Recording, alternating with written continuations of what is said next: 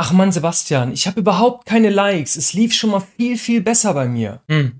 Naja, ich denke, es liegt daran, dass Instagram dich hasst. Was soll der Scheiß? Wie Instagram hasst mich? War nur ein Spaß. Komm, ich zeig dir, woran es liegt. Hast du dich auch schon mal gefragt, warum Instagram alle anderen bevorzugt und dich irgendwie überhaupt nicht wahrnimmt? Du bekommst viel zu wenig Reichweite für deine ganzen Postings und die ganze Arbeit, die du da reingesteckt hast. Egal ob jetzt Fotos, Karussells, Selfies, Videos, Reels, egal was du machst, irgendwie funktioniert's nicht. Ich möchte dir heute drei Tipps geben, wie es wirklich extrem erfolgreiche Creator heutzutage machen. Bock drauf? Lass mich dir ganz kurz noch eine Sache erläutern, damit du das Ganze gleich auch gut verstehst. Irgendwann in diesem ganzen Frust denken wir meistens, okay, der andere andere hat einfach nur Glück gehabt. Manche Accounts bekommen mit schlechterem Content, also vermeintlich schlechterem Content, viel, viel mehr Aufmerksamkeit als man selbst. Aber wir kennen auch nie die ganze Wahrheit. Ich habe mich damals schon immer gewundert, warum manche Leute so extrem viele Likes und Reichweite und Kommentare teilweise hatten, bis mir dann irgendwann aufgefallen ist, dass die entweder eine große E-Mail-Liste haben, bei LinkedIn groß waren, bei TikTok groß waren, bei YouTube groß waren oder sonst irgendwas.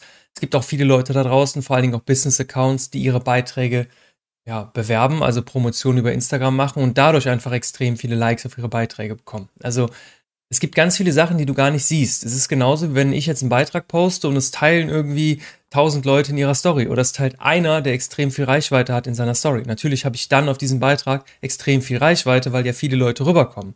Das heißt aber nicht gleichzeitig, dass mein Account irgendwie jetzt analysierbar von dir ist, weil du weißt ja nicht immer, was im Hintergrund läuft. Deswegen der Vergleich mit anderen, der macht nie wirklich Sinn, wenn man den auf der emotionalen Ebene führt.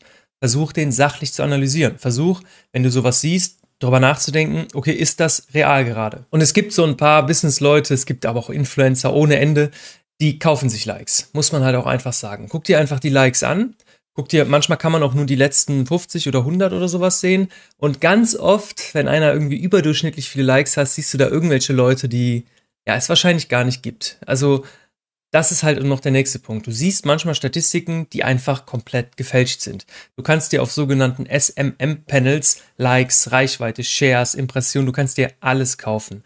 Deswegen lohnt es sich einfach nicht, auf andere zu gucken. Und ja, ich weiß, für viele von euch ist das auch geschäftsschädigend, wenn die Konkurrenz am Faken ist und es einfach irgendwie ja so aussieht, als würde sie viel mehr Kooperationen bekommen. Glaubt mir, diese Kooperationen werden nicht lange halten. Ich habe Blogger bei mir, die machen mit Affiliate Marketing jeden Monat 10.000 Euro plus über Kooperation. Also die haben so Gutscheincodes und verdienen dann einfach 10.000 Euro im Monat mit diesen Codes, ja.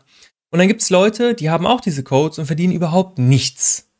Und das ist das Ding. Es gibt einen Unterschied, wenn du dir eine Community wirklich aufbaust, Leute, die dich wirklich mögen die kaufen dann auch Sachen von dir und die hören dann auch auf deine Empfehlung und es gibt halt einfach Leute, die kaufen sich einfach Likes. Die werden gar nichts verkaufen, die machen das einfach nur fürs Ego. Schau also auf deinen Account, setze dir Ziele und arbeite daran und scheiß drauf, wie erfolgreich andere sind. Es wird dir nichts bringen. Gehen wir ins Eingemachte. Was sind die drei krassesten Tipps von wirklich Top-Creatoren? Storytelling, Trigger und Verwirrung, der 100k-Test. Fangen wir bei Teil 1 an. Stories müssen nicht unbedingt lang sein. Wenn du jetzt denkst, oh, Storytelling, wie soll ich das denn machen? Ich poste ja nur Fotos Fotos können auch Storytelling enthalten. Zum Beispiel kannst du ein Selfie machen oder du kannst ein Selfie mit einem Fahrradhelm machen. Zack, hast du eine Story dahinter.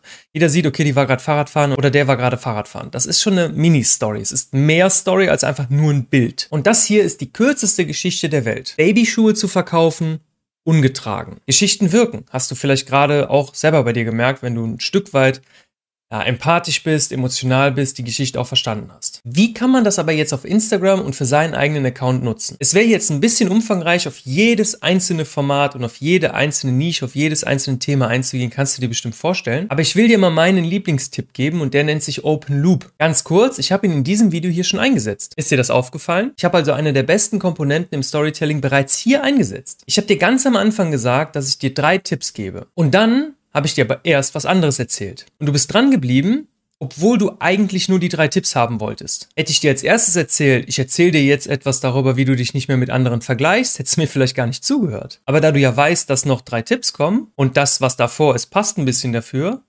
bist du dran geblieben. Und das nenne ich Open Loop. Ich mache also was auf, was ich später erst behandle. Und dazwischen packe ich noch ein bisschen Zusatzcontent. Darf natürlich auch nicht zu viel sein, du sollst die Leute ja nicht langweilen, aber so erhöhst du ein bisschen was, die durchschnittliche Viewdauer auf deine Videos, auf deine Beiträge etc. Und das kannst du immer wieder einbauen. Hat dich aber kaum gestört, oder? Wusstest du eigentlich, dass der Großteil der Menschen Nutella mit Butter isst? Fiel mir nur gerade ein. Also, wozu das Ganze mit dem Open Loop? Aufmerksamkeit halten, hatte ich ja gerade schon gesagt. Und dabei geht es darum, Menschen möglichst lange auf deinem Content zu halten, ohne die jetzt irgendwie zu langweilen oder ohne irgendwie ja gar nichts zu machen. Ich könnte jetzt auch das Video einfach drei Minuten pausieren. Wir hätten drei Minuten lang, wo wir uns gegenseitig anschweigen. Ja, und dann hätten wir beide irgendwie gar nichts gewonnen. Mir wäre total langweilig in den drei Minuten, wobei ich könnte vielleicht meditieren, aber du hättest überhaupt nichts davon und würdest abschalten. Diese drei Minuten würden meinem Content aber sicherlich helfen, noch besser ausgespielt zu werden, weil es nun mal darauf auch ankommt. Und jetzt sagen manche Leute, ja, aber hier, äh, ich sehe ganz oft Leute, die posten Selfies und die gehen damit total viral. Die haben ja keine hohe Aufmerksamkeit. Falsch. Wenn du dich selber mal beobachtest und irgendjemand Schönen siehst, was machst du dann? Du likest und als zweites gehst du auf das Profil der Person. Und auf diesem Profil bleibst du teilweise was länger. Den einen oder anderen werde ich jetzt erwischt haben, aber so läuft es nun mal. Es guckt sich auch keiner lange ein Foto an, aber es führt manchmal dazu, dass die Leute sich dann 40 oder 50 Fotos von dieser Person angucken. Und dadurch wird Instagram natürlich signalisiert, dieses ganze Profil ist total wertvoll, wir pushen jetzt alles. Das ist der Grund, warum von schönen Menschen Selfies immer extrem gut funktionieren. Nächste Woche erkläre ich dir, wenn du schön bist, unter anderem ist einer von drei Punkten, aber wenn du wirklich gut aussiehst, wie du Selfies viral schickst. Durch einen ganz, ganz einfachen Trick. Also wenn du nächste Woche das Video nicht verpassen möchtest, abonniere hier mal den Kanal und dann verpasst du das Video auch nicht mehr. Deswegen stell dir immer die Frage, auch wenn du gegen so Selfies und so bist, wenn du etwas Virales siehst, frag dich nicht, ob das richtig ist, sondern wie das möglich ist und ob du das auch irgendwie für dich nutzen kannst. Dieser sachlich objektive Blick wird dir viel mehr helfen, als emotional daran rumzuschrauben, warum dieses blöde Selfie denn jetzt viral gegangen ist und äh, darauf zu schimpfen, dass die andere Person dann einfach besser aussieht. Kann sein, kannst du aber vielleicht auch von profitieren. Teil Nummer zwei ist die Triggerverwirrung. Kannst du dich an meinen kurzen Nutella-Satz von eben erinnern? Ich habe dich getriggert oder und oder verwirrt, richtig? Es mag erstmal überhaupt nicht passen, wenn ich auf einmal so einen Satz droppe wie Nutella aber ich habe dich verwirrt. Und das hat in dem Moment deine Aufmerksamkeit zurückgesetzt. Denn entweder hast du gedacht, was soll der Driss jetzt mit dem Nutella? Oder zweitens hast du vielleicht sogar darüber nachgedacht, ach guck mal, jetzt hat er wieder irgendwas probiert, ich bleib mal dran, vielleicht löst das noch auf. Oder du hast vielleicht in dem Moment schon die Kommentarsektion aufgemacht und wild drauf loskommentiert und das Kommentar jetzt gerade wieder gelöscht. Und zack, bist du länger auf meinem Beitrag. Das musst du nicht in Videoform machen. Das kannst du auch in deine Beiträge mit einbauen. Irgendwas, was die Leute triggert. Und versuche die Menschen irgendwie zu triggern. Und die sanfteste Art aller Trigger ist der Kopfnicker-Content. Wenn Menschen sich mit etwas identifizieren können, was du sagst, und wenn das auch deren Meinung, Gefühlswelt oder was auch immer entspricht, dann nicken sie mit dem Kopf und bleiben länger auf deinem Content, weil in dem Moment fühlen sie sich ein bisschen mehr zugehörig zu deinem Beitrag. Kommen wir mal zum 100k-Test. Ich weiß, dass viele von euch sehr, sehr kleine Nischen haben. Es hat meiner Meinung nach auch extrem viele Vorteile, sich sehr, sehr spitz zu positionieren. Ich kenne es aus meinem eigenen Beispiel. Ich könnte ja auch über ganz Social Media reden, aber ich rede meistens über Instagram.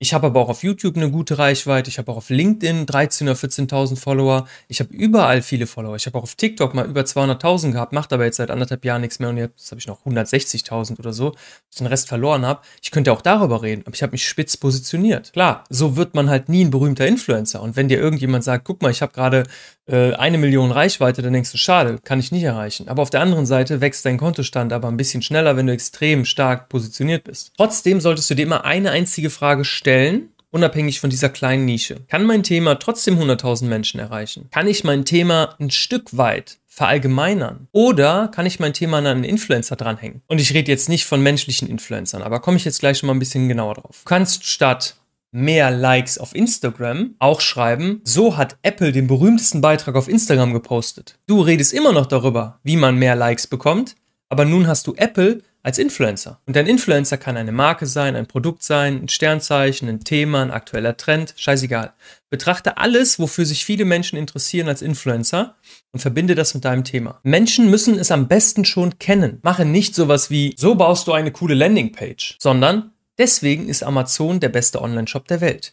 Auf beide Arten und Weisen kannst du erklären, warum eine Landingpage so und so und so aufgebaut wird und warum du darin Expertise hast. Aber warum Amazon die beste Webseite der Welt hat, das können sich theoretisch eine Million Menschen angucken. So baust du eine Landingpage auf. Das gucken sich 500 Leute an und davon kennen dich 480 Leute nicht. Was ist denn spannender? Deine Expertise kannst du halt jedes Mal zeigen. Ich hoffe, du hast das verstanden, weil das ist eine der wichtigsten Themen überhaupt. Ich mache das immer noch relativ selten, könnte es aber viel öfter machen. Und bei Instagram und bei YouTube und bei LinkedIn, egal wo es ist, wenn du mehr Interaktion bekommst, dann werden deine Beiträge an mehr Leute ausgespielt. Deswegen würde ich mich freuen, einfach nur, falls dir dieses Video hier irgendwie gefallen oder geholfen hat, like das Video mal. Versuch also deinen ganzen Content auf diese Punkte hin zu optimieren und du wirst wahrscheinlich erstmal gar keine Probleme mehr haben, mehr Reichweite und mehr Follower aufzubauen. Merk dir aber auch eine Sache, das ist ein jahrelanger Prozess, bis man das wirklich richtig gut kann. Je besser du das allerdings kannst, je erfolgreicher wirst du werden. Es dauert meistens ein bisschen, so ein Skill zu meistern, deswegen würde ich mir nur einen einzigen erstmal aussuchen und den wirklich versuchen zu perfektionieren. Und im nächsten Video zeige ich dir dann, wie man von 0 auf 10.000 Follower in nur 10 Tagen kommt. Wenn du das nicht verpassen willst, abonniere auf jeden Fall den Kanal. Wir sehen uns dann da. Haut rein. Bis dann. Euer Sebifos. Ciao.